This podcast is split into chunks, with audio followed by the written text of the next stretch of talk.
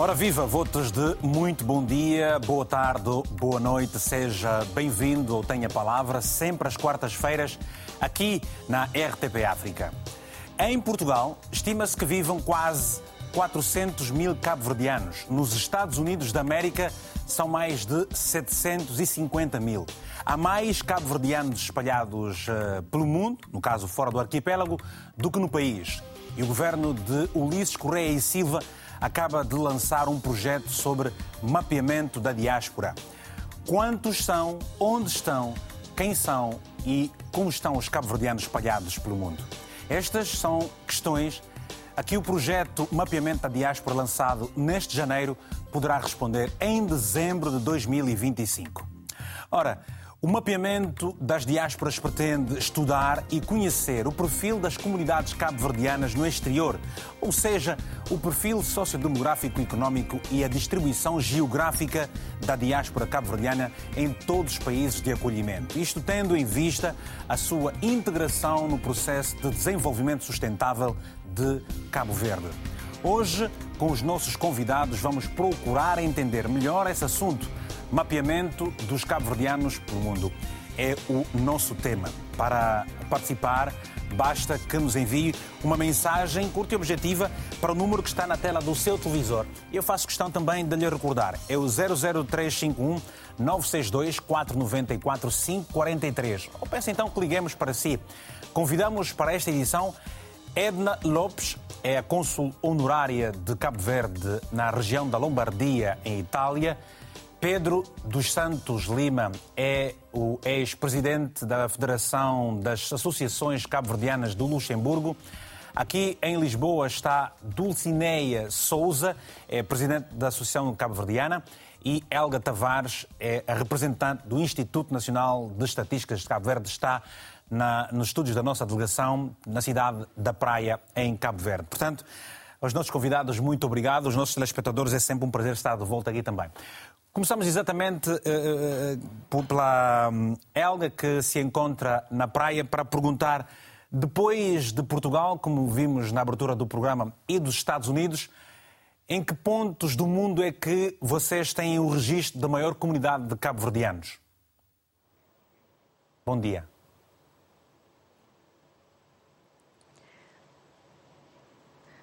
Helga, me consegue dia, ouvir? Senhor jornalista. Bom dia. Bom dia.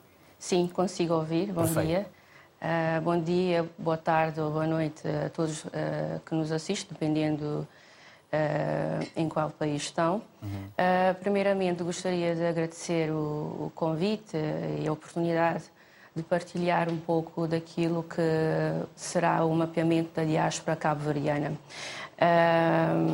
Em termos de, de, de países que serão contemplados, é importante referir que, segundo a resolução do, do Governo, resolução aprovada em 2023, uh, o mapeamento deve acontecer em todos os países que acolhem cabo-verdianos. Uh, no entanto, uh, pelo menos nesta primeira fase, o mapeamento será realizado dando maior destaque aos países que têm maior ligação com Cabo Verde, tanto tem maior ligação tanto a nível uh, da, da, diplomacia uh, económica, mas também vamos contemplar os países que pensamos ter maior comunidade cabo-verdiana, nomeadamente Portugal, Estados Unidos, Santo e Príncipe, Países Baixos, Luxemburgo, França, entre outros.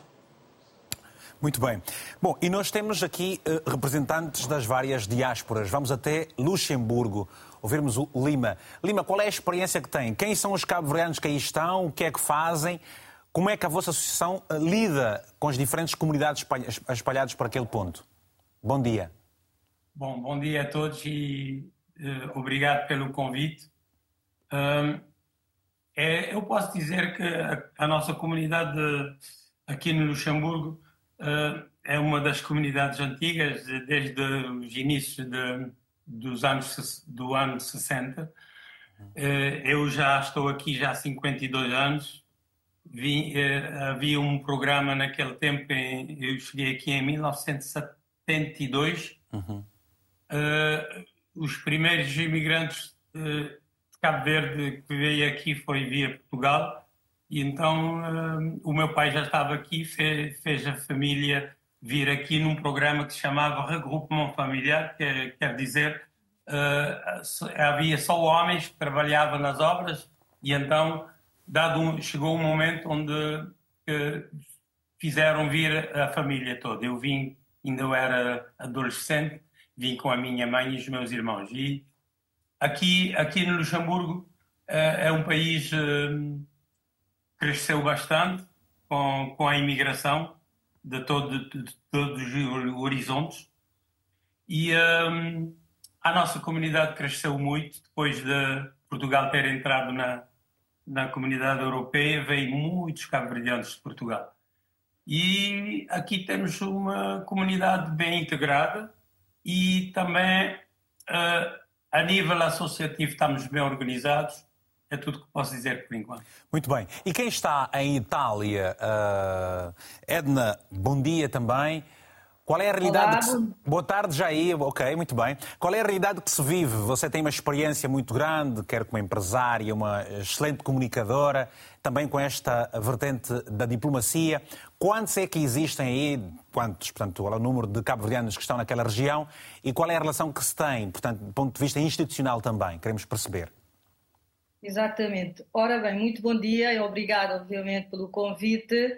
Um, nós aqui em Itália não temos dados oficiais, ou seja, os dados oficiais que nós temos e que são do Istat, que é a agência italiana de estatística, estão muito aquém daquilo que são os números reais. Por exemplo, só para vos dar, fazer, dar um exemplo, na região de Lombardia, a, a polícia, portanto, nos informa que uh, as autorizações de residência de cabo-verdianos, ou seja, que os cabo-verdianos têm autorização de residência nesta região são cerca de 6 mil, e o Istat nos diz que os cabo-verdianos na região de Lombardia são 336.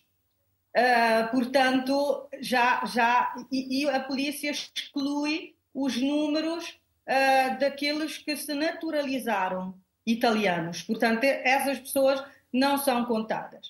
Uh, para Cabo Verde, por exemplo, é feito uh, periodicamente, digamos assim, um recenseamento, mas é sempre ligado à questão da atualização dos cadernos eleitorais. Uh, de momento, a região de Lombardia, na região de Lombardia, uh, resultam 143 uh, cabo-verdianos, enquanto que só desde 2018 aqueles que se dirigiram ao consulado já ultrapassam, são mais do dobro deste número.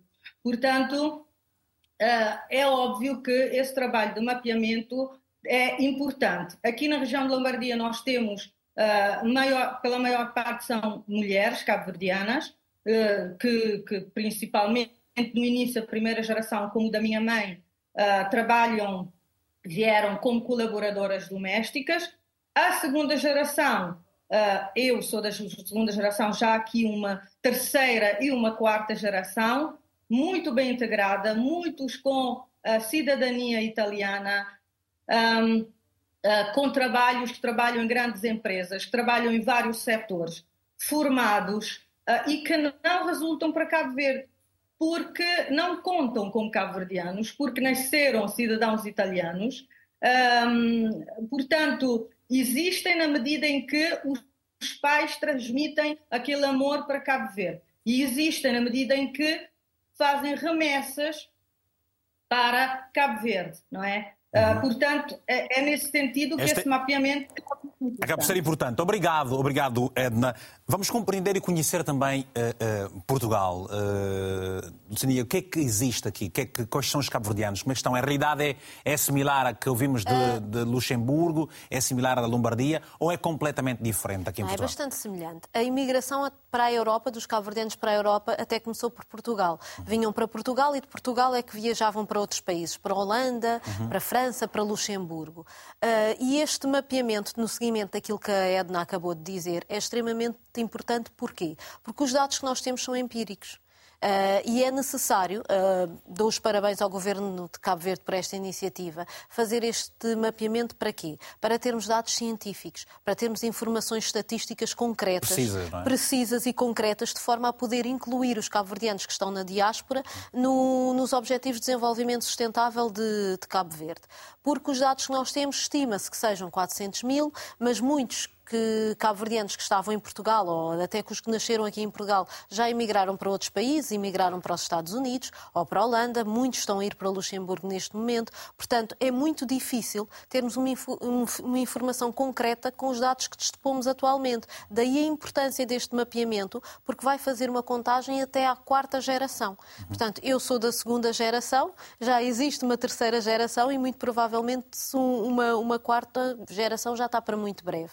E é nesse sentido que, que este mapeamento está a ser feito. Perfeito. E, portanto, nós temos aqui várias perguntas para, os, para as nossas convidadas. No entanto, os nossos telespectadores cabo-verdianos, sobretudo, espalhados pelo mundo e que nos estejam a acompanhar, caso tenham alguma dúvida e queiram ver essa dúvida esclarecida, também podem enviar uma mensagem para o número que está aí na tela do televisor ou podem pedir mesmo que nós liguemos. Portanto, não se preocupe, que é só dizer, liguem para mim, estou em França, estou uh, na Argélia, na Argentina, sou cabo-verdiano, cabo-verdiano ou cabo-verdiana e gostava de dar também uma opinião, perguntar algo à Helga. Helga, é a primeira vez que o governo cabo-verdiano faz este mapeamento? Sim, exatamente. É a primeira vez que está a ser feita esta operação de, de terreno. Uh, portanto, como já foi dito durante o programa, é um, uh, durante este programa, é uma iniciativa do, do governo de Cabo Verde, mas uh, foi conferido ao INE a responsabilidade de uh, levar este projeto, projeto adiante. Tanto a nível de, da instituição também, do INE, Instituto Nacional de Estatística, é a primeira vez que realizamos uma operação de terreno desta natureza. E como é que vai ser feito? É um, é um trabalho de profundidade, como queremos acreditar? Como é que será feito este mapeamento da diáspora cabo-verdiana? Bom, embora o projeto tenha tido seu início agora no mês de janeiro, início oficial, desde o ano passado que foi constituída uma equipa que tem trabalhado na parte meteorológica. Neste momento já temos alguns pressupostos uh, sólidos em termos meteorológicos e a recolha de dados será feita uh, através de uma plataforma web, mas também teremos uh, as fontes complementares, nomeadamente os dados já existentes nos países de, de acolhimento, da, diáspora. Uh, também estamos a ver a possibilidade de ver até que ponto é possível, em alguns países, acrescentar um, uma outra variável nos recenseamentos para um, recolher algumas informações que são importantes no âmbito do, do nosso projeto. Um, ainda no campo das fontes complementares, uh, contamos com, com, os dados já existentes nas, nas embaixadas, uh, nos consulados. Um, portanto, durante o processo, caso sejam identificadas outras fontes que sejam mais-valias, uh, que sejam mais-valia para o mapeamento, serão incluídas no processo. Houve um trabalho de base, o que eu quero acreditar é que antes de se chegar, de fazer o lançamento, no passado dia 24 de janeiro, deste projeto de mapeamento da diáspora cabo-verdiana, terá havido um trabalho de base que antecede ao lançamento, ou seja, para informar as diferentes associações de que se vai iniciar esse trabalho e que se conta com a prestação delas. É uma iniciativa, portanto, do governo cabo-verdiano, sim, com o INE eh, à cabeça, mas quero acreditar que estejam outras eh, estruturas também, pois não? Exatamente. Até agora o que foi feito é, hum, é mais no campo meteorológico, como já tinha dito. Mas a próxima fase é de contato com as instituições, com as embaixadas, com as associações, principalmente as associações, porque acreditamos que uh, vão ter um papel fundamental, porque uh, têm um contato permanente com com a comunidade e vão nos ajudar a, a melhor traçar as estratégias em termos de divulgação e sensibilização dos cabo-verdianos que estão na, no exterior a aderirem uh, ao mapeamento da diáspora cabo-verdiana. Bem, quem se mantiver ligado à televisão vai naturalmente perceber a essência e profundidade deste trabalho do governo cabo-verdiano porque nós temos aqui várias perguntas para a Helga e vamos também uh, uh, ouvir o que nos têm a dizer os nossos telespectadores. Como é o caso do António Semente, sempre ele a semear aqui a alegria e trazer aqui a produtividade para o nosso programa. António, bom dia. O que é que se lhe oferece dizer relativamente a este trabalho que o governo cabo-verdiano lançou no passado dia 24, que é o mapeamento da sua diáspora? Bom dia, Vitor Hugo Mendes. Bom dia, Bom dia aos telespectadores e, de modo particular, o painel constituído por singularidades cabo-verdianas. E a minha saudação estende-se mesmo aos telespectadores concernente ao seu fuso horário. Uhum. Concernente a essa abordagem a respeito do mapeamento da diáspora cabo-verdiana, me apraz dizer o seguinte, de que eu penso que é uma iniciativa positiva por parte das instituições de estatística cabo-verdiana, porque uma diáspora, de modo particular, que tem contribuído muito na economia, de modo particular, repito, na economia angolana. Nós sabemos muito bem, e aquilo que eu tenho tido contato, nós sabemos o número de cabo-verdianos que residem em Luanda, de modo particular, no São Paulo, e mesmo aqui na cidade do Sul é uma representatividade de cabos verdianos, tanto é que, quando da visita do presidente de Cabo Verde, se me passa aqui a memória o nome do presidente, que visitou a República de Angola, naturalmente, não é na cidade de Luanda, mas passou também pela província do Conda Sul, dada a representatividade dos cabos verdianos. Olha, eu podia, então, eu podia, eu podia ajudá-lo a, a, saber de que presidente se trata. Cabo Verde já teve vários presidentes desde a sua independência, sim, portanto, sim, pode, quando, é que foi, quando é que foi esta pode. visita? É, foi atualmente, é o, é o atual presidente. Um ano? Há um ano, dois anos? Há, há, há, um ano, praticamente um ano, alguns meses. José Maria Neves. José Maria Neves. Sim, sim. Sim, sim, pois, É o que está aparecendo nas imagens que temos aí. Na, na, sim, exato. sim, esse mesmo. Pois. Sim, sim, esteve, esteve aqui, aqui então, aqui na cidade de Sumbre, de modo particular, e tem representatividade. Eu mesmo e números de estudantes que já passaram pela academia aqui na cidade do Sumbre, nós sabemos que temos o professor Sou Veres de Neves, um, um sobrenome cabo-verdiano, um professor também, que também tem comentado muito a respeito das questões africanas na emissora católica daqui da cidade do Sumbe, é mesmo cabo-verdiano, há uma representatividade e de modo que contribui muito na intelectualidade, uhum. nas academias, sim. Então, é louvável e tem que fazer mesmo esse mapeamento para que esse contributo que eles fazem na diáspora, não é, se uhum. reflita também até certa medida no protagonismo de Cabo Verde. Somos povos irmãos, então uma iniciativa positiva que corra de bem e de maior positividade. Abraço a todos Cabo Verdeanos, todos juntos. Muito obrigado. Abraço, António Semente. Ah, vamos voltar então ao Pedro Lima, que está em Luxemburgo, para percebermos exatamente. O, o Semente, o nosso telespectador de Angola, falou do contributo de um cabo-verdiano que faz comentários na rádio, contribui com o seu saber na academia. Eu estive no ano passado em Boston, conheci um cabo-verdiano que é, é, é, é uma referência na medicina, faz um trabalho incrível. Ah, sabemos que eh, em Luxemburgo, como nos disse, há, há, há uma comunidade muito grande. O que é que fazem? Onde é, como é que eles estão integrados? Quais são as áreas em que mais predominam os cabo-verdianos? O que é que fazem? Estes cabo-verdianos estão todos com documentação? Têm, têm, têm enviado as suas remessas para o país? O que é que pensam sobre o Cabo Verde? Qual é o desejo que têm em termos de contributo para o desenvolvimento do país? Ah, os cabo-verdianos aqui, uh, uh, como, como disse há pouco, está, está muito bem integrado no país e também é, é, um, é uma comunidade que está bem ligada a Cabo Verde, bem ligada às origens, mandam sempre remessas para a família e também têm as suas vidas organizadas aqui e também muito ligado em Cabo Verde tem a vida organizada lá, lá também. E um, um, como estamos na. Eu digo, eu sou da segunda geração, já numa terceira e também uma quarta já está a chegar. E um, eh, já temos cabredianos em, em, todas as áreas, na medicina, na, na, na, na, justiça, temos muitos advogados, temos muitos empregados no, nos bancos, porque aqui é um país, não sei se sabem, Luxemburgo também é muito ligado à, à finança. E um, acho que os cabo estão ligados em quase todas uh, as possibilidades que o país dá. E quando, e, e quando ouviu que, que seria fazer este mapeamento da diáspora cabo-verdiana, o que é que pensou logo a seguir? Sim, pois foi o meu colega que me ligou se eu podia, eh, se eu podia participar. Ele que já está, é jornalista e é o atual presidente da Federação das Associações. Deixa agradecer ao Burgo, Mendes, ao Burgo Mendes e aqui também, a Lucinda, que nos faz essa ligação sempre, não é? Os nossos convidados. É, exatamente, exatamente. Ele, ele ligou, não, não um, bom, ele me explicou o que é que se tratava, mas eu acho que o, o mapeamento de, da diáspora e, sobretudo, eu posso falar do Luxemburgo.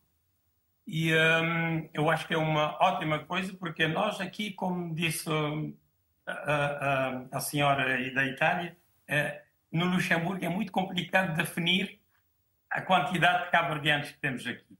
Porque tem muitos cabo-verdianos que já nasceram aqui, mesmo aqueles que vieram no início, uh, optaram para a nacionalidade luxemburguesa, este não entra na estatística de, cabo-verdianos, normal. E também depois temos muitos que têm nacionalidade portuguesa, muitos que vieram da Holanda que têm nacionalidade holandesa, etc, etc. Por isso, eh, se formos na, no Statec, que é, que é a instituição que faz as estatísticas aqui, temos aí uma média de 2 mil a 3 mil cabo-verdianos, nada mais. Mas na, na prática, aqui temos uma média de. Mas isso é uma estimação nossa, da nossa comunidade. Nem a Embaixada sabe, é um trabalho que já tem vindo a fazer, tentar obter um número mais ou menos de, de cabo-verdianos aqui. Mas uh, é muito difícil, temos uma estimação entre 12 a 15 mil cabo-verdianos, se não for mais, de, de origem cabo-verdiana, 100%. Mas, por causa da nacionalidade eh, dos países onde viviam, porque há muitos, mesmo muitos que vieram de Portugal com a nacionalidade portuguesa. E luxemburguesa também tem muitos, por isso é, é, esse mapeamento é uma boa coisa. Pode ser que daqui a alguns anos vamos ter uma, uma estimação mais, uh, mais correta. Edna, o, o que é que espera? Uh, qual é a sua perspectiva relativamente a, esta, a este trabalho que se vai fazer? Esses cabo-verdianos que uh, estão na região de Lombardia auguram de facto uh, terem os seus documentos? Quais são as ideias que têm? Quais são as ideias que têm? Qual é a sua expectativa? É assim, há, é, há que fazer, temos que nos pôr algumas perguntas, não é? Uhum. Por exemplo, este, este mapeamento, para além de a nos ajudar a compreender, obviamente, a dimensão e a composição da diáspora, uh, para, eventualmente, como disse uh, a senhora lá de Lisboa, que uh, para perceber como é que os cabo da diáspora podem ajudar não é, no desenvolvimento sustentável de Cabo Verde. pode também, pode, esse mapeamento também pode ajudar o próprio governo a prever, por exemplo, a quantidade de remessas e uh, a entrada de, de, divisa estrangeira no país. Mas eu não, não pararia por aí. Uh, temos que, por exemplo, a questão é: esses dados vão ser utilizados somente de um lado ou também poderão ser utilizados para identificar as exigências da diáspora? Porque esses dados podem revelar desafios e exigências específicas da diáspora. Quais são, quais são que, exigências são essas da diáspora que, que estaria? Por exemplo, por exemplo, podemos há algumas áreas uh, que onde pode ser necessário desenvolver serviços de uh, criar serviços de assistência social para os cabo-verdianos da diáspora, criar programas de, de reintegração para os cabo-verdianos que desejam voltar a Cabo Verde mas como, quando, porquê, para fazer o quê, com quais incentivos, não é? Porquê? Porque até hoje nós temos a, a, a primeira geração, como eu disse antes, por exemplo, a minha mãe, que todos os meses manda, faz uma remessa para Cabo Verde, a minha geração que já começou a investir, mas a geração, por exemplo, do meu filho poderá vir a ser um recurso humano para Cabo Verde, mas com incentivos. Ele já, o meu filho neste momento estuda uh, está na Escola Superior de Mecânica Robótica, porque ele quer ser engenheiro robótico, portanto, criar, uh, trabalhar nessa área, que é o futuro. Mas eu não vejo o meu filho somente a fazer remessas para quem? Se calhar quando ele for, for adulto, ele já não, não terá não é, um motivo. Então, essa geração tem que ser, uh, como é que posso dizer, cativada no sentido de investir, transformar esse amor que os, os cabo-verdianos da diáspora têm em um recurso, ou seja, em irem participar ativamente da vida política, não só com as remessas, participar ativamente na criação e podem, ah, como é que posso dizer, ajudar a destravar, não é? Uh, o desenvolvimento de Cabo Verde com o conhecimento que podem ter adquirido em grandes empresas, onde trabalharam em, na Itália, em grandes universidades, em todas as áreas. Portanto, podem, podem representar realmente um, um, um acelerador do, do, crescimento económico e do progresso de Cabo Verde. Mas temos também que estar atentos na, uh, como é que posso dizer, porque uma, uma dificuldade pode ser representada pela recolha de dados precisos e fidedignos da diáspora. Ou seja, uhum. nós já vimos que, não obstante, por exemplo, aqui na região de Lombardia, a polícia diga que somos cerca de 6 mil cabo-verdianos, o INE, em Cabo Verde, sabe que nós somos 148. Ou seja, por que é que o cabo-verdiano que está cá deveria fazer-se mapear. O que é que ele vai ganhar com isso? Não sei se. Não sei se são, estou... são perguntas uh, legítimas que a Elga vai poder responder a, a, responder a elas dentro de alguns instantes. Vamos a uma chamada, ou duas chamadas. A primeira do Vilanculos, uh, que está em Moçambique. Muito bom dia, boa tarde já por aí. Tenha a palavra, se faz favor. Dia, boa tarde, Vitor. Boa tarde. É cabo-verdiano, é um amigo? falar consigo. Não, não, moçambicano. Muito bom. Então está tudo bem. Faz favor. Tá, maninho nice. Boa. É, oh, oh, oh, oh Vitor. Diz-me. Eu, eu, eu, só queria, em primeiro lugar, é, é, dar uma saudação lusófona a, a, todos os países falantes da língua portuguesa. Pois. Em, em, em particular no país Moçambique. É, eu primeiro queria dizer, ou parabenizar essa nação cabo-verdiana pela sua organização como Estado uhum. e tem sido um exemplo para o resto dos países africanos falantes da língua portuguesa. Não indo muito a fundo na, na, na, no que concerne a, a, a discussão a ser debatida, eu queria trazer aqui a importância do mapeamento o, o, o, do, dos imigrantes ou das pessoas vivendo fora do nosso território, particularmente dos países africanos. É muito importante que, que esse trabalho seja feito, sim, é, é, é, é, uma, é uma lástima que nós aqui em Moçambique, o governo, não tem trazido essas experiências é, que traz aquilo que é mapeamento dos, dos moçambicanos residentes fora do país. Eu só queria dizer isso, Hugo Vitor. É, muito obrigado. Obrigado a nós também pela sua presença. Elga Fernandes está em Roterdão, na Holanda. Muito bom dia, Elga. Elga também faz parte de uma associação. Elga, uh, como é que estão? Quem são os cabo-verdianos que aí estão? O que é que fazem? Quantos é que são? E qual é a sua expectativa uh, com relação ao mapeamento da diáspora que se vai fazer a partir de agora? Sim, bom dia, Vitor. Obrigada. Bom dia. Bom dia.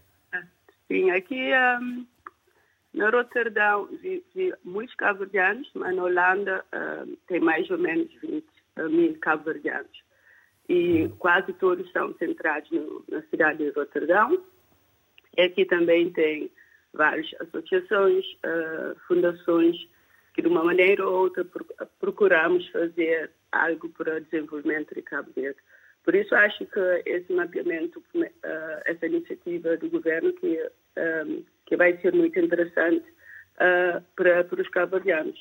Porque, embora aqui na Rotterdam temos alguns vizinhos que é na Bélgica e Luxemburgo também, como a senhora acabou de ouvir, um, é bom saber o que, que os cabo-verdianos estão a fazer e como que podemos unir ainda mais para, para levar, levar uh, Cabo ainda mais para frente, ter conhecimento do que, que estamos a fazer.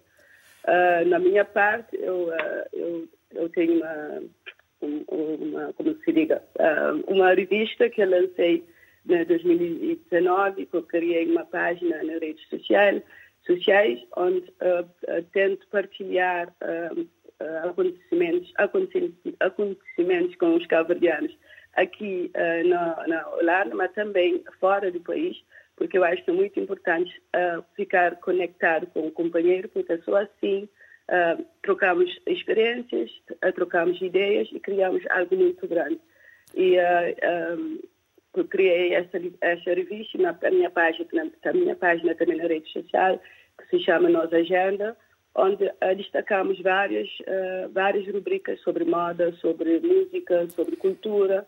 Mas, mas, uh, mas eu, eu, também procuro, procuro, saber o seguinte: quais são as principais preocupações dos cabo-verdianos aí em, em, na Holanda, de modo geral? Eu acho que é, é porque pouca informação, porque aqui no Holanda já nem existe uma associação, só temos um consulado. E uh, às vezes as, eh, as, as, pessoas precisam ter, ter um lugar central para adquirir informações. De vez em quando fazemos uh, uh, atividade onde os cavadianos uh, encontrem, mas precisamos de um lugar central onde podemos encontrar informações, encontrar e unir, partilhar informações e também saber. E você como... acha. E, e, e você acha que os cabo-verdianos se vão juntar para poderem prestar a informação necessária para, para serem mapeados neste, neste trabalho que se vai fazer? Como é que vocês vão poder disseminar essa informação? É, isso, essa é uma, uma, uma, grande pergunta. Uh, eu acho que uma, uh, como fazer atividades, convidar pessoas e também até apresentar o, esse, esse um mapeamento também aqui no país, para dar pessoas mais uh, conhecimento sobre isso, porque acho que muitas pessoas aqui na Holanda ainda não têm conhecimento desse, desse mapeamento. O que é que significa? O que é que podemos fazer? Como fazer, podemos fazer para ajudar essa, essa uh, não sei como se diga em português, desculpa. São muitas como línguas, né? Para, para, ajudar a divulgar, para a pessoa ter mais conhecimento e para, que vai para ser uma coisa com muito sucesso. Está bem. Olha, com certeza, vou fazer o seguinte: quando terminarmos o programa, nós vamos disponibilizar este link, vai estar na nossa página do Facebook e também na nossa página do Instagram. E já agora, muito obrigado aos, aos que nos seguem nas redes sociais para poder espalhar este, este programa para as pessoas poderem se informar. Obrigado, até uma próxima oportunidade. Vamos voltar então Sim. a Elga Tavares, em, eh, em Cabo Verde, está precisamente na cidade da Praia.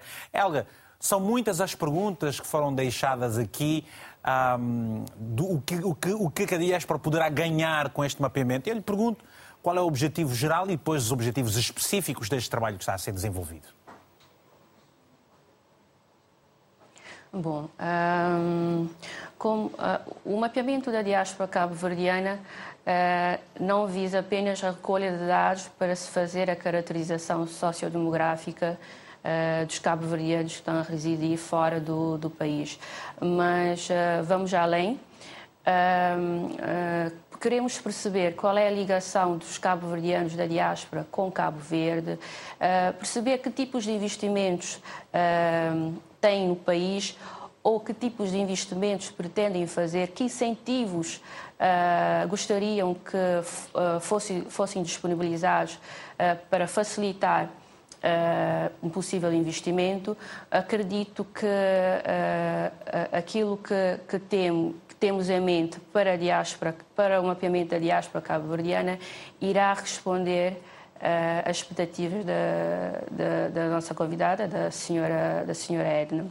Relativamente à última senhora que fez a sua intervenção, a senhora Helga, gostaria de, de adiantar que eh, uma das próximas atividades que temos em mente é precisamente eh, a apresentação do projeto na diáspora, reunirmos com as comunidades eh, na diáspora para, para, para saberem do objetivo do, do, do projeto e em que medida podem, podem participar. Mas este trabalho, é, estamos a falar de estatísticas, estamos a falar de números eh, e a matemática é exata. Qual é, qual é naturalmente eh, eh, a amostra representativa? Qual é a margem de erro? Como é que este trabalho vai ser feito? Este diz que vai, vai, vai, vão, vão, vão visitar várias associações. Nós temos aqui essas associações. É um trabalho que vai ser presencial, vão ter o recurso à internet, uma página na internet para as pessoas poderem entrar e por via disso enviarem os seus dados antes de vocês chegarem. Como é que vai ser isso? Uh, aqui não falamos da, da mostra porque não é, não é um inquérito. Uh, como já disse anteriormente, o objetivo é chegar uh, a todos os cabo-verdianos que residem na, na diáspora, embora temos em mente dar maior destaque aos países com maior grau de ligação a, a, Cabo Verde. um dos métodos de, de, de recolha será a recolha online. Para, para isso, uh, contamos disponibilizar um questionário via plataforma, uma plataforma web. Um, e, outra, e outra fonte, como já tinha dito anteriormente, é, é, são os dados existentes no país, os dados da, uh, das embaixadas e, e, consulados. Quanto à recolha hum, web, Vamos depender muito da, da boa vontade dos cabo-verdianos que residem fora, por isso que uh, a questão de divulgação e sensibilização é muito importante e, e contamos com, com o apoio de, das associações e, e, afins. Nós sabemos, por exemplo, que em Cabo Verde, portanto no arquipélago, estão perto de 500 mil habitantes e depois só os Estados Unidos têm mais do que esta população. Portanto, olhando para a população em Portugal, em Angola, eh, São Tomé e Príncipe, como disse, e noutros países, poderá dar um número bem maior. Ora, qual é a vossa perspectiva? Qual é o número que pensam poderão chegar em 2025, em dezembro de 2025, quando se fizer a primeira apresentação, que é essa perspectiva? Estive a ler. Qual é o número que poderão chegar de cabo-verdianos mapeados até lá? Bom, o que já foi dito, eh, foi dito aqui pelos outros convidados, que existem são estimativas. E, e nós, enquanto Instituto Nacional de Estatística, trabalhamos com, com fontes. Com fontes. É, o mapeamento irá dar respostas a, a estas a, estimativas que a, são veiculadas há muito tempo. Pois, não há um número exato. Mas eu pergunto, há pouco tempo, por exemplo, o Pedro Lima esteve a dizer que ele já faz parte de uma. De, para além dele, que é da segunda geração, está no Luxemburgo há 50 anos, tem o seu filho, os seus netos, provavelmente. Ora, quem é que, se vai ser, quem é que vai ser considerado cabo-verdiano? Eh, sendo que muitos já têm a, a cidadania destes países, eh, eh, já estão lá há bastante tempo, têm a cidadania. Quem é que vai ser considerado cabo-verdiano? Primeira, segunda, terceira, quarta geração? Até que geração, por exemplo? Uhum. Para efeitos de mapeamento, consideramos a diáspora cabo-verdiana eh, todos os indivíduos, eh, portanto, cabo-verdianos e seus descendentes que residem fora de, do território nacional, portanto, residem fora de Cabo Verde, mas uh, mantêm o afeto, a cultura, uh, a ligação com, com, com, o país e até o, o sentimento de, de regresso. E vamos mapear portanto, os cabo-verdianos até a quarta geração. Até a quarta geração. Ora, temos outras perguntas, certamente. Temos ainda 41 minutos pela frente. Vamos atender a uma chamada do Jorge Gabriel Brito. Está ah, na província de Benguela, em Angola. Jorge, muito bom dia. Tem a palavra, se faz favor. Primeiramente, um abração, Vitor, que um abraço. tu conheces bem. Ah, muito bom. Muito e, bom. e depois gostaria, gostaria de fazer lembrar, como não foi mencionado eh, Angola e nem Benguela, eh, na, na introdução, uhum. quero dizer que Angola e Benguela fazem parte das maiores comunidades na diáspora cabo-verdiana. Eu sou um dos descendentes, filhos da, de uma mãe cabo-verdiana que veio para Angola em 1947 para a safra da cana na Capitel, Catumbela. Uhum. E, e hoje represento a comunidade em Benguela. É somente para dizer que esse trabalho que está sendo feito, hoje está sendo divulgado, mas há uns anos para trás, o executivo cabo-verdiano está de parabéns porque deu e de que maneira o apoio a todos na diáspora e hoje eh, grande parte até terceira ou quarta geração eh, se sentem protegidos pela lei. Hum. Por outro lado, também quero agradecer ao executivo angolano que tem apoiado esta comunidade, principalmente os velhotes, os mais carenciados, embora eh, tivessem estado algum tempo abandonado, mas que hoje, graças às nossas reivindicações como descendentes, como associações, conseguimos que quer o executivo cabo-verdiano, quer o angolano, passassem a dar mais atenção a esta comunidade na diáspora. Por outro lado, alertar que a continuidade da, da família cabo-verdiana em Angola tem que, tem que passar e continuar a ser conforme já era. Com geminações entre as cidades, trocas de experiências conforme foi, quer no, no campo cultural, eh, no campo turístico, em termos de formação profissional, tudo isto está agendado e, e é para dar continuidade. E, da parte que nos cabe como angolanos eh, descendentes de, de, de, Cabo Verde, queríamos deixar de Benguela a nossa, a nossa comparticipação. Para ti que conheces, estou a falar diretamente da Bahia Azul, a beira-mar, das mais bonitas. Tenho inveja, tenho inveja, tenho inveja. Bem, é? A dizer que estamos abertos para a geminação, que estamos abertos para a troca de experiência e que Cabo Verde traga principalmente aquilo que é seu forte, o turismo, para o turismo de Angola, que bem precisa, que agora com as aberturas para o mundo, que a gente troque e que conseguimos vender aquilo que Angola tem dos melhores do mundo, que são as nossas praias e o nosso interior, que tu bem conheces. Um abração para ti, Vitor, um abração para todos os cabo-verdianos da diáspora e que continuemos nessa troca de experiência. Meu muito obrigado. E que continue a trabalhar aí com força, meu irmão. Força. muito obrigado, Jorge Gabriel. Um prazer enorme. Falando da zona uh, de Benguela, mais concretamente na Bahia, Bahia Azul, Bahia Farta, Bahia Azul, penso que Azul. Bahia Azul. Aliás, é uma, um sítio espetacular, com praias lindas como, tem as praias, como são as praias de Cabo Verde também. Uh, por, por, Portugal, uh, qual é a vossa perspectiva deste trabalho? Uh, os números são, já foram aqui ditos. Que perguntas é que vocês também uh, se colocam relativamente aos resultados que se espera obter deste mapeamento? Bem, nós estamos bastante expectantes em relação aos resultados que vamos obter deste, deste mapeamento. queria acrescentar que o Banco Mundial é o financiador deste projeto e deseja que que sejam criadas políticas direcionadas precisamente para nós, para a diáspora. A diáspora. Porquê? Porquê? Porque este Executivo considera a, a diáspora e as comunidades como centralidade no seu plano estratégico de desenvolvimento sustentável. Daí que se criou o Ministério das Comunidades.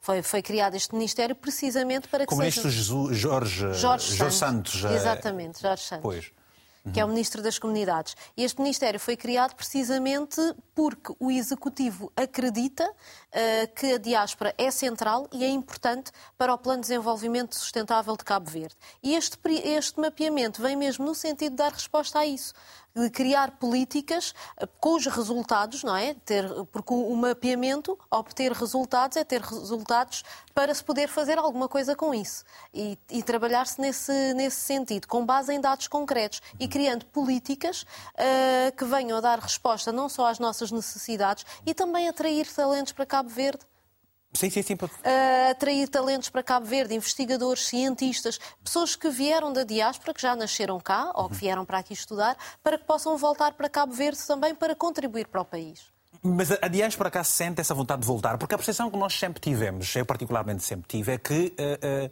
este era um assunto que para Cabo Verde estava literalmente resolvido, do ponto de vista da integração. Lé do engano. Mais ou menos. É assim, o cabo-verdiano é um povo que eu acredito que se integre facilmente. E a comunidade cabo-verdiana em Portugal está bastante bem integrada e sente-se bastante bem aqui. No entanto, nunca esquece a sua terra. Nunca se esquece a sua terra natal. Nós, eu também faço parte, tal como o Lima de Luxemburgo, também faço parte da segunda, da segunda geração de cabo-verdianos em Portugal. Uh, e, e, tenho um grande apego a Cabo Verde. Uh, é uma terra que eu amo profundamente e todos nós temos vontade, pelo menos eu, as pessoas que eu conheço, de contribuir para o desenvolvimento de, de Cabo Verde. Eu não diga que vamos todos voltar para lá, vamos deixar os países de onde estamos para voltar para Cabo Verde, mas queremos contribuir e ajudar Cabo Verde. Sem este mapeamento, esta intenção é sempre mais difícil. Hoje, por exemplo, se um cabo-verdiano uh, desejasse investir voltar à sua terra, teria alguma dificuldade? Teria, teria algumas dificuldades. Sim, teria algumas dificuldades, porque, neste, porque conhecimento é poder. E sem informação é muito difícil saber alguma coisa e saber como fazer, como direcionar aquilo que se pretende fazer ou até mesmo saber o que fazer. Então, é legítima a pergunta da, da, da Edna de há pouco, relativamente assim, o governo tem esta intenção e nós o que é que vamos ganhar com isso? Portanto, os, os, os, os cabo-verdianos na diáspora também se perguntam isso constantemente. Sim, eh, na, na minha opinião, e é a minha opinião apenas, ganhamos todos. Uhum. Não é? tendo, tendo acesso a estas informações, porque o, o objetivo é criar informações não só quantitativas, mas também qualitativas. E, e ao ter estas informações, o que é que o governo cabo-verdiano vai conseguir fazer? Vai com, conseguir criar políticas socioeconómicas uh, direcionadas precisamente para a diáspora. Portanto, nós não temos como não ganhar com isso. Pronto. Vamos perceber isso e muito mais. O Mário Machado está em Luanda. Mário, muito bom dia. Pergunto, é descendente, é cabo-verdiano ou é descendente de cabo-verdianos? E que perguntas é que tem para, para, para, para os nossos convidados ou qual é a opinião que tem sobre o tema? Mário? Não temos o Mário por enquanto. Uh, vamos regressar então a, a Helga uh, Tavares, que representa o Instituto Nacional de Estatística. É da pergunta, este trabalho em específico tem alguma diferença uh, uh, do ponto de vista da sua execução daquilo que é um mapeamento e daquilo que é um recenseamento? Sim, existe, existe uma diferença. Nós falamos de recenseamento quando uh, vamos recolher informações, dados de, de, todos os elementos que constituem o, o nosso público-alvo. Neste caso, o nosso público-alvo eh, são os cabo-verdianos residentes na, na diáspora. Embora a resolução determine que deverão ser uh, uh, mapeados ou deverão ser recolhidos dados de todos os cabo-verdianos residentes na diáspora, nós uh, vamos dar maior ênfase aos países mencionados anteriormente que, que têm maior ligação com, com Cabo Verde ou que têm uma maior comunidade cabo-verdiana. Embora uma, da, uma das formas de, de recolha, a recolha web, irá permitir chegar a todos os países. Uh, mas no primeiro momento irá, uh, vamos dar maior destaque uh, aos países com maior, com maior grau de proximidade. Ou seja, é um trabalho dual, podemos assim perceber. Em muitos casos, a presença física vai ser necessária e premente, noutros é por via do online. Ou seja, quem estiver, por exemplo, na Austrália, imagino que na, na Austrália uh, haja uma comunidade muito pequenina, 10, 20 cabo-verdianos, e que sejam cabo-verdianos com uma fortuna de tantos milhões de euros. E este cabo-verdiano, como não tem, não tem um consulado, por exemplo, ele pode online uh, uh, uh, passar as suas informações. como é que online isso pode, pode ser feito? Sim, será disponibilizado um, um link para aceder a, ao questionário eletrónico.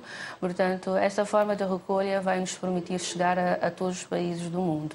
Uh, mesmo o cabo-verdiano estando na, na, Austrália, poderá uh, preencher as suas informações.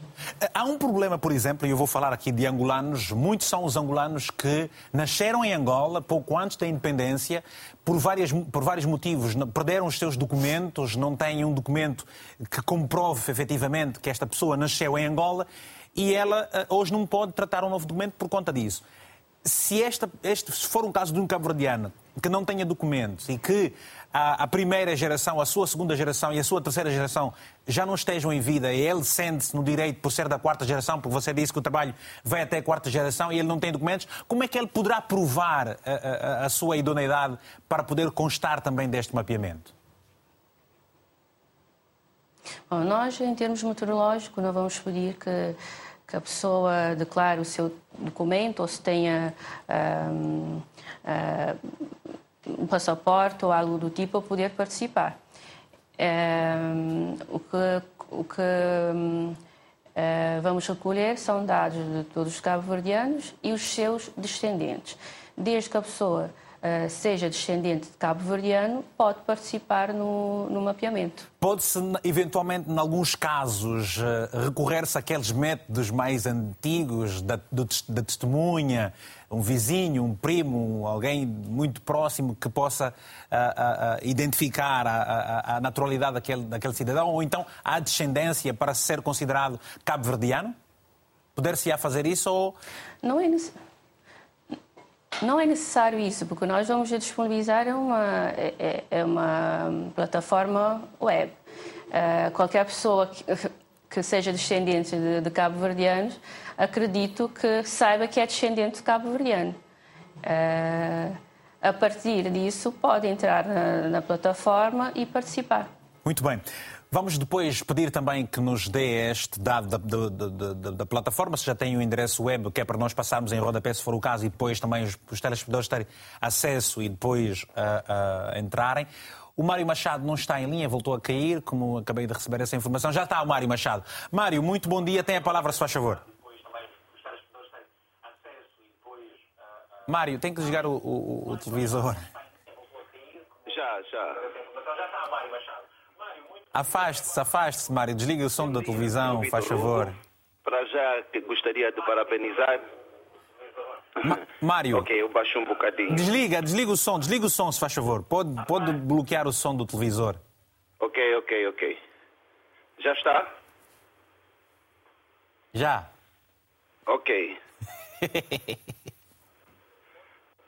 Pronto, primeiro gostaria de, de, parabenizar pelo seu lindo trabalho aí a representar Angola. E é, e é um trabalho maravilhoso que tens feito.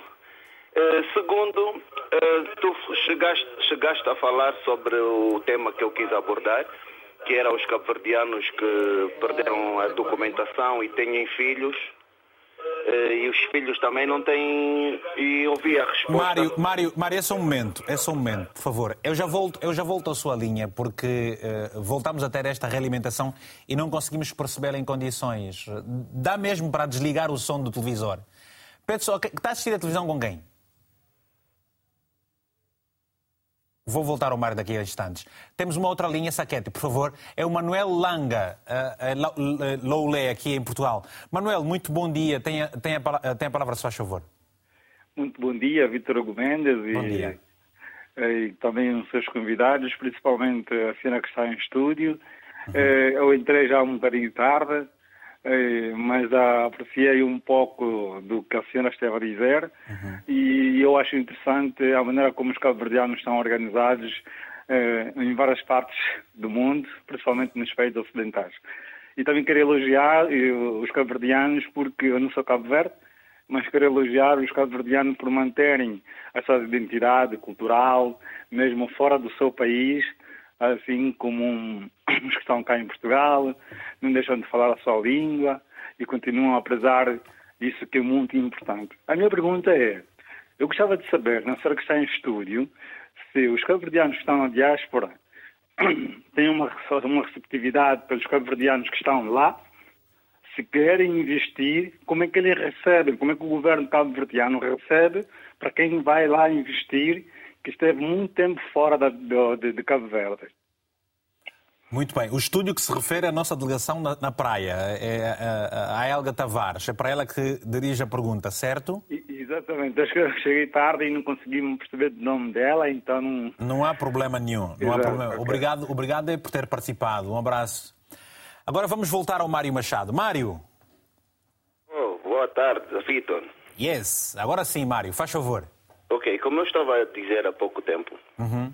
o tema que eu havia de abordar, o, o Vitor o Vitor abordou há pouco tempo, que era os cabo-verdianos, os descendentes de cabo-verdianos que estão na diáspora com, que, que não têm documentos. Né? Uhum. Os seus pais, por exemplo, aqui em Angola, têm vizinhos que os, os, já nasceram aqui, filhos de cabo-verdianos, que esses mesmos cabo-verdianos, os pais ainda estão em vida, mas não têm documentação.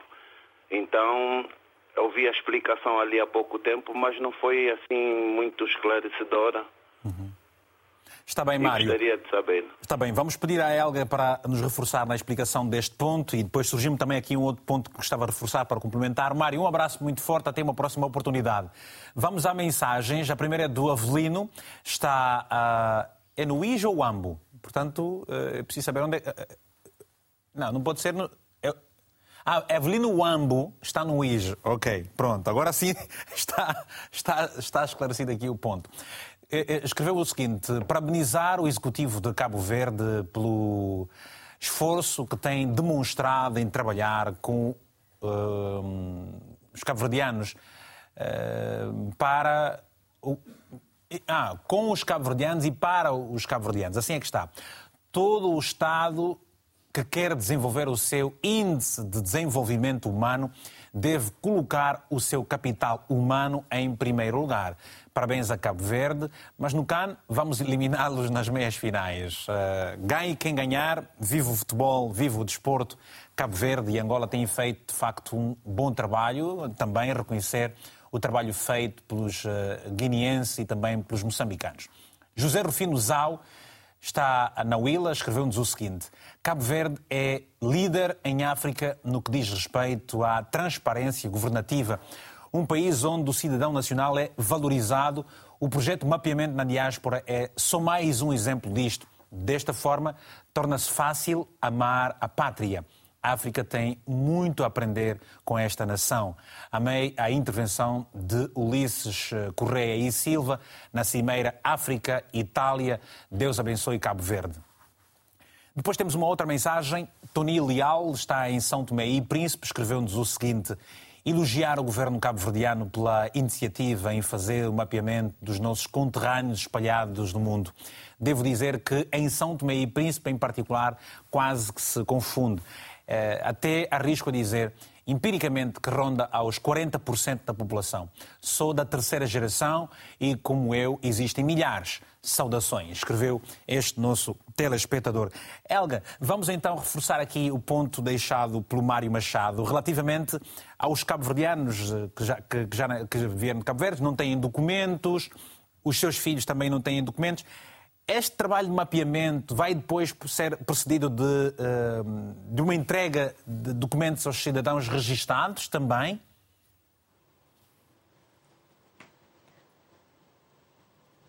Bom, nós em qualquer operação estatística do INE nunca uh, pedimos documento para podermos seguir uh, com, com o inquérito ou com a entrevista. Portanto, queria deixar bem claro que não ter documentos não é uma condição necessária uh, para uma condição uh,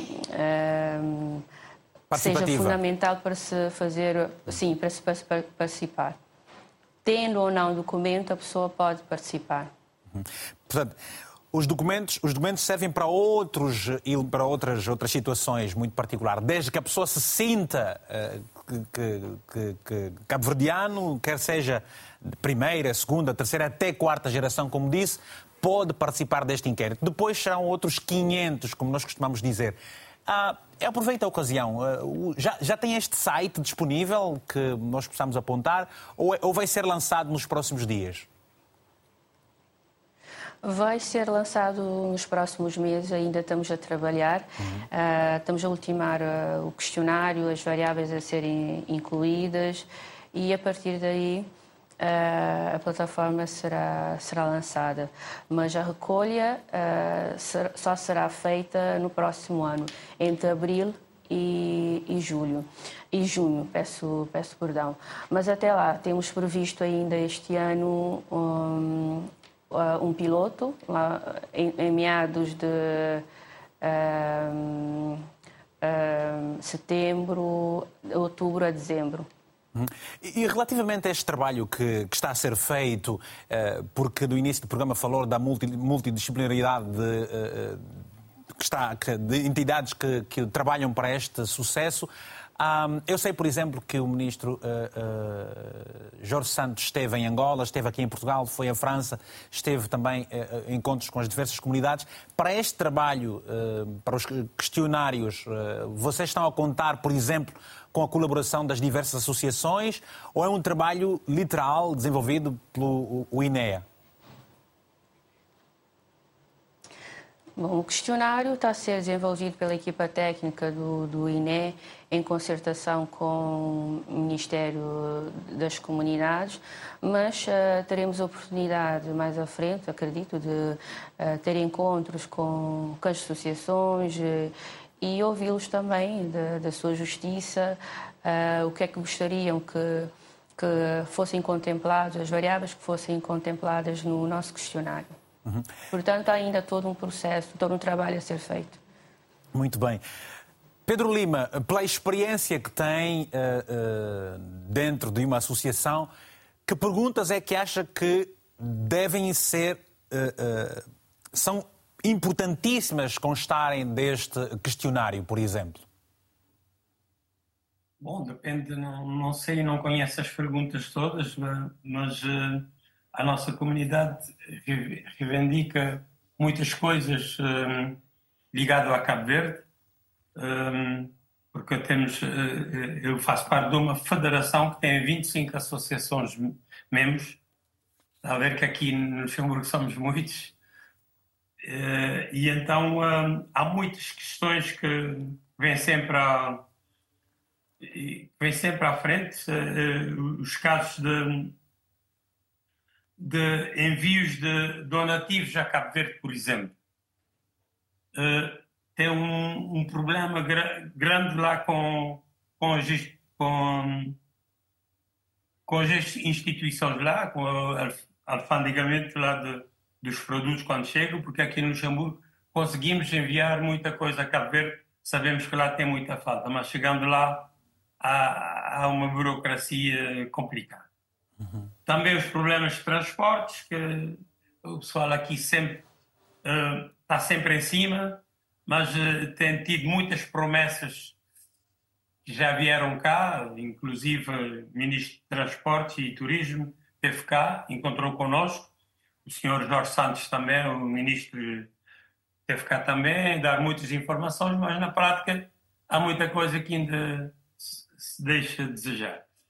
Uh, por exemplo, como é, que, como, é que, como, é que, como é que alguém que, que, está no Luxemburgo eh, se desloca até Cabo Verde? Tem que vir a Lisboa? Tem de ir para um outro país? Há a ligação, por exemplo, aérea entre os dois pontos?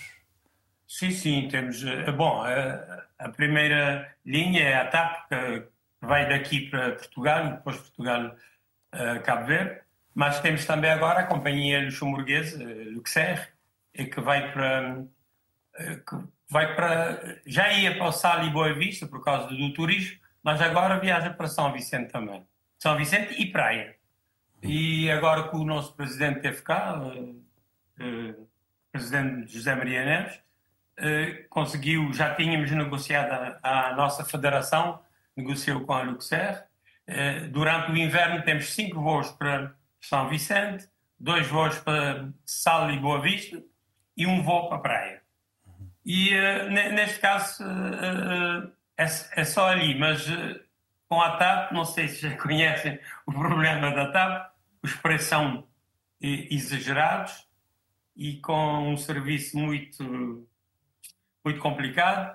Então é isso os problemas que o povo aqui na, e quando vocês... na nossa comunidade está sempre a, a reivindicar. Falou, falou que já uh, tiveram vários encontros com, diverso, com, diversas, uh, com diversas personalidades uh, dos vários governos, presumo, de Cabo Verde, sobre, as vários, sobre os vários problemas que, por que passam vocês aí.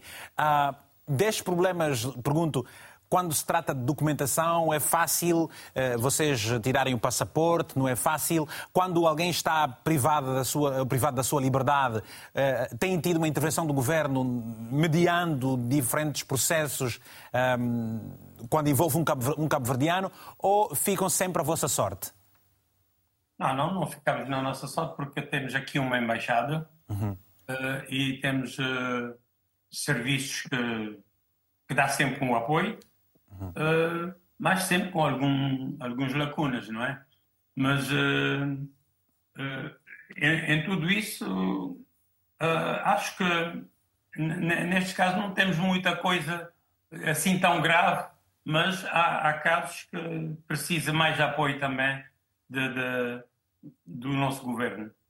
Isso é sempre reivindicado quando vem aqui. Uhum. Tem centenas de questões, mas bom, há sempre resposta, resposta não falta. Pois. Mas Vamos... o andamento é que é muito lento. Vamos procurar saber da Edna qual é a realidade que se vive, por exemplo, em Itália.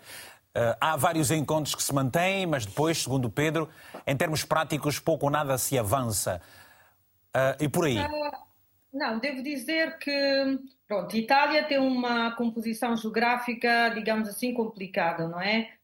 Portanto, por exemplo, para irmos de Milão a Roma, a embaixada são quase a 600 quilómetros. Portanto, um, é complicado. De momento, por exemplo, uh, por acaso até que é uma pergunta muito atual, porque a 3 de outubro foi uh, finalmente aprovado o, o, uh, uma lei, o Decreto-Lei 25 de 2023, que regulamenta os serviços consulares, né, que regulamenta aquilo que, uh, que são os serviços que não havia, portanto, é, uh, tinha que ser feito, era algo que tinha que ser feito, mas que de facto, uh, por exemplo, no caso dos consulados honorários, como o consulado de Milão, limita, ou seja, diz que os consulados honorários não podem, por exemplo, fornecer uma série de serviços que fornecíamos aos cidadãos. Não podem até ser termos até o consulado honorário ser devidamente autorizado. Já tivemos uma reunião com o senhor diretor dos serviços uh, consulares, uh, que se disponibilizou, obviamente, a receber, uh, e ao senhor ministro dos Negócios Estrangeiros, a receber as cartas de, de, de pedido de, por parte dos consulados honorários em Itália uh, para integrarmos, recomeçarmos a fornecer esse serviço. Serviços que, entretanto, o cabo-verdiano pode pedir uh, através do portal consular.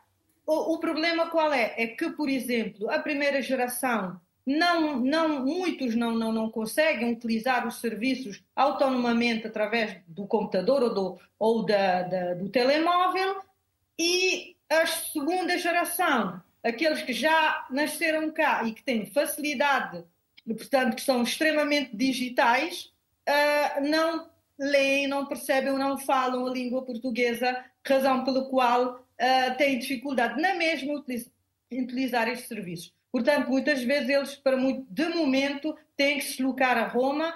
Somente eh, eh, eh, quem não consegue fazer no, através do portal consular tem que se deslocar obrigatoriamente a Roma e, por exemplo, uma família de quatro pessoas, para chegar até a Embaixada de Milão, gasta cerca de 700 euros, quando um passaporte tem o custo de 65 euros. Mas, ter, graças a Deus, tivemos cá um embaixador que se organizou e mandou, por exemplo, duas, dois funcionários da responsável da secção consular de Roma até Milão, de propósito para fazerem cá os, os passaportes, para recolherem os passaportes. Uh, eu, digamos que uh, uh, teve cá também o senhor ministro das comunidades, o, o, engenheiro Jorge Santos, encontrou, fiz, organizamos um encontro com a comunidade, com a associação, um, e queria lembrar também, por acaso respondendo à pergunta de um dos, dos, uh, dos das pessoas que, que interviram,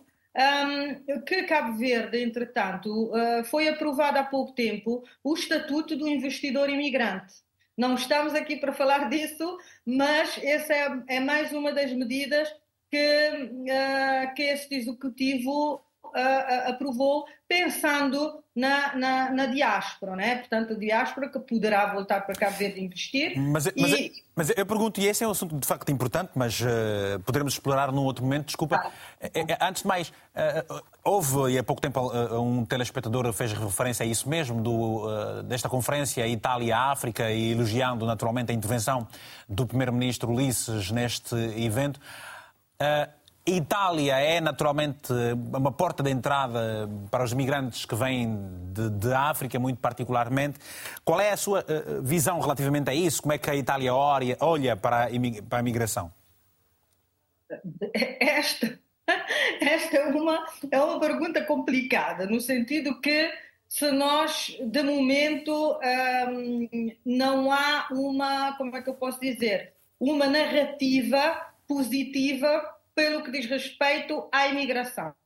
uma narrativa positiva, estou a falar da comunicação social, dos jornais e aquilo que se lê nas redes sociais, não é? Das pessoas. Embora o cidadão cabo-verdiano seja uh, cabo-verdiano, uh, uh, italiano seja muito um, aberto à, à, imigração e, e, e, nós somos bem, bem acolhidos, um, de momento a narrativa deixa muito, digamos assim, a desejar, não é? Um, há que, com certeza, a, a Itália, o Estado italiano tem que, digamos, um, interpelar não é, os Estados africanos sobre aquilo que são as políticas que o governo italiano pretende uh, uh, uh, fazer e, e, e pôr em campo para essa questão da imigração. Sendo que a Itália é uma porta de entrada, nós temos aqui imensas, um, um grande número de imigrantes clandestinos, porque chegam com, com, com os barcos uh, através do, do, do, Mediterrâneo, e é um problema social. É um problema social porque uh, é preciso trabalhar as políticas da integração.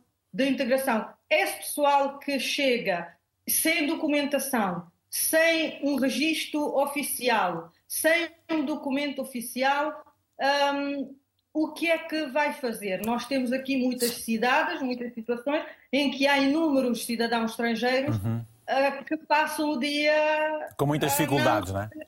Com muitas dificuldades pois. e, infelizmente, essas dificuldades concretas e reais são utilizadas contra as próprias comunidades uh, estrangeiras, Vamos... no sentido em que, se, em, que, em que, que é, como é que posso dizer, informada somos contados, digamos assim, como, como criminais, coisa que não é. É, é. é, é. Aqui em Portugal, a realidade é completamente diferente. A diáspora cabo-verdiana se pode considerar privilegiada? Ou tem também ela um lado que eh, é oculto daquilo que normalmente estamos habituados? Mas privilegiada em relação a quê? Do ponto de vista de documentação, por exemplo, da relação com as instituições. Porque Sim. uma coisa, cabo-verdiano que está uh, em Itália e só fala crioulo, a outra coisa é um cabo-verdiano que está nos Estados Unidos, acaba de chegar, só fala crioulo, a outra coisa é um cabo-verdiano que vem a Portugal, fala crioulo e ainda pode arranhar no português.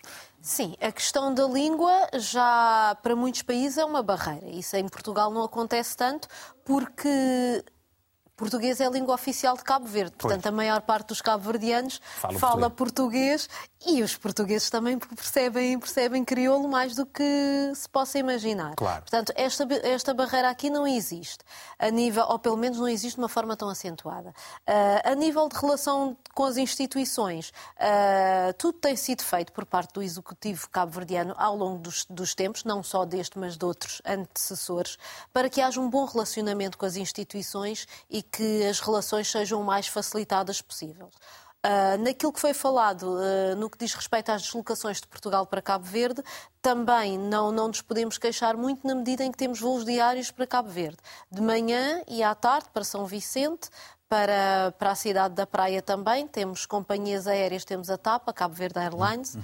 e também a SATA. Uh, nesta questão dos privilégios, dos orgulhos, que se pode, podemos assim pensar e dizer, é um orgulho muito grande para os cabo-verdianos aqui em Portugal uh, ouvirem cidadãos de outras raças, por exemplo, falarem o crioulo, o Slow G ser um músico com uma grande audiência no Spotify e sendo que ele canta em crioulo. Esta questão da representatividade é um elemento que, por exemplo, a diáspora cabo-verdiana muito reivindica, porque há dias ouvimos uh, uma representante portuguesa em Cabo Verde dizer que uh, mais de 30 mil cabo-verdianos contribuem, como outras comunidades, para a segurança social, por exemplo. Sim, é um grande orgulho para nós. Isso, ouvir, ouvir essas coisas deixa-nos bastante contentes, assim como deixou também muito feliz ler as mensagens que nos foram dirigidas agora por, eh, por pessoas de outros países, eh, tanto Angola, Moçambique, uhum. mas sim, ficamos, ficamos contentes com isso. Eh, eu posso dizer que também tenho um, um colega na,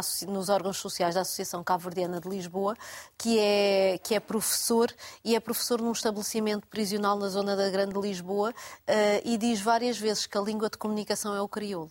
Uhum. E relativamente a dificuldades, porque estamos a terminar, uh, poderemos voltar nos próximos minutos assim ainda, se vamos a um tempo, mas aproveitando a ocasião, quais são as principais dificuldades uh, que a comunidade vive?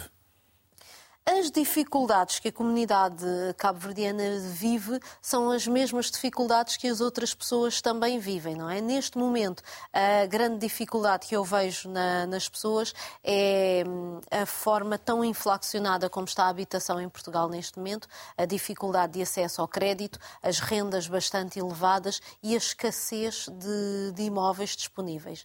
Isso, isso era algo que eu queria sublinhar como uma grande dificuldade que a comunidade cabo-verdiana sente neste momento, mas não só a comunidade cabo-verdiana, as outras também o sentem. Muito bem. Temos mais alguns minutos pela frente, cinco, na verdade. Temos o Ângelo Tavares, em Cabo Delgado. Ângelo, muito boa tarde aí para Moçambique. Dia estive a ler o presidente moçambicano a dizer que a situação em Cabo Delgado inspira muita, muita atenção, mas não é sobre Cabo Delgado que estamos a falar, é sobre o mapeamento dos cabo-verdianos uh, pelo mundo. O que é que se lhe oferece dizer? Obrigado e boa tarde. Boa tarde. é um prazer imenso fazer parte desta comunidade e fazer parte desta ligação. Uh, eu liguei a televisão um bocado e acompanhei a conversa e aproveitei, eu quis aproveitar esta oportunidade. Eu sou o Ângelo Sá Nogueira Tavares, vivo em Moçambique desde 1971, uhum. na província do Cabo Delgado, distrito de Bom Depois. Acho que vocês sabem que é Cabo Delgado é onde há esta confusão dos, dos terroristas, mas nós estamos bem aqui no sítio de Bom Depois. Isso é, essa situação dos terroristas é mais lá para, para a zona do de coisa do, do sul de Cabo de, de, de Norte. Mocimba da Praia. Mocimba da Praia, Palma, comi exatamente, pois, uhum. está bem informado. Mas eu liguei aqui para pedir uma ajuda de facto a quem de direito. Ah, eu não sou, não sou uh, descendente, eu sou cabo-verdiano, nasci, nasci em Cabo Verde no dia 10 de outubro de 65. Já Moçambique há 50 anos, mas continuo cabo-verdiano. Então, a minha preocupação é que eu tenho dificuldades em ter o passaporte. Eu não sei, porque nós não temos embaixada em Moçambique.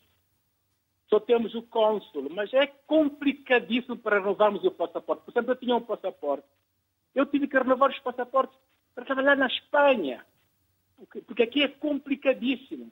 Eu não sei por que, que ah, ah, os dirigentes cabo-verdianos não facilitam as coisas que, de forma que cada um possa resolver o seu assunto no seu país onde está a viver. Eu, por exemplo, agora estou sem passaporte. Quero passaporte, quero bem cabo-verdiano, mas como é que eu trato isto? É complicadíssimo. Eu ouvi uma colega aí a falar de que na Itália tinham que sair até... Roma. De Roma a Roma, que eram 600 quilômetros. Olha, eu em Cabo Delgado, para ir a Maputo, são 2.500 quilômetros a hora. 2.500 quilômetros, aliás. Eu tenho que fazer para ir tratar isso. Mas se eu pudesse deslocar de Cabo Delgado ir a, ir a Maputo, tratar, e com certeza que ia tratar, para mim seria um grande prazer. É que nem posso tratar, porque eu não tenho como tratar isto em Maputo. Então, por que é que não fazem tudo por tudo para facilitar? Para que a gente tenha os documentos em dia. Nós precisamos ter o passaporte cabo-verdiano, precisamos viajar. Não podemos. Eu, por exemplo, estive nos Estados Unidos Aquela comunidade viaja para Cabo Verde constantemente, volta, Percebemos. mandam bens para Cabo Verde. Ângelo. Não tem problema nenhum, mas nós aqui é complicadíssimo. Percebo naturalmente, percebo. Um abraço muito forte. Eh, eh, eu tentei literalmente um contacto com o próprio Ministro das Comunidades. Não fui, não fui, não fui eh, feliz nos contactos que, que, que tentamos fazer. Está aqui também a Helga Tavares, que é do Instituto Nacional de Estatística, e poderá ela não responder. Mas, Edna, não responde diretamente, mas eu pergunto: haverá, por exemplo, uma pergunta neste, neste, neste questionário sobre este, estes aspectos que, que foram apresentados pelo Ângelo? Edna, nada, é a Helga, Helga, Helga Tavares. Helga Tavares, nos estúdios, Bom, Peço desculpas. Okay.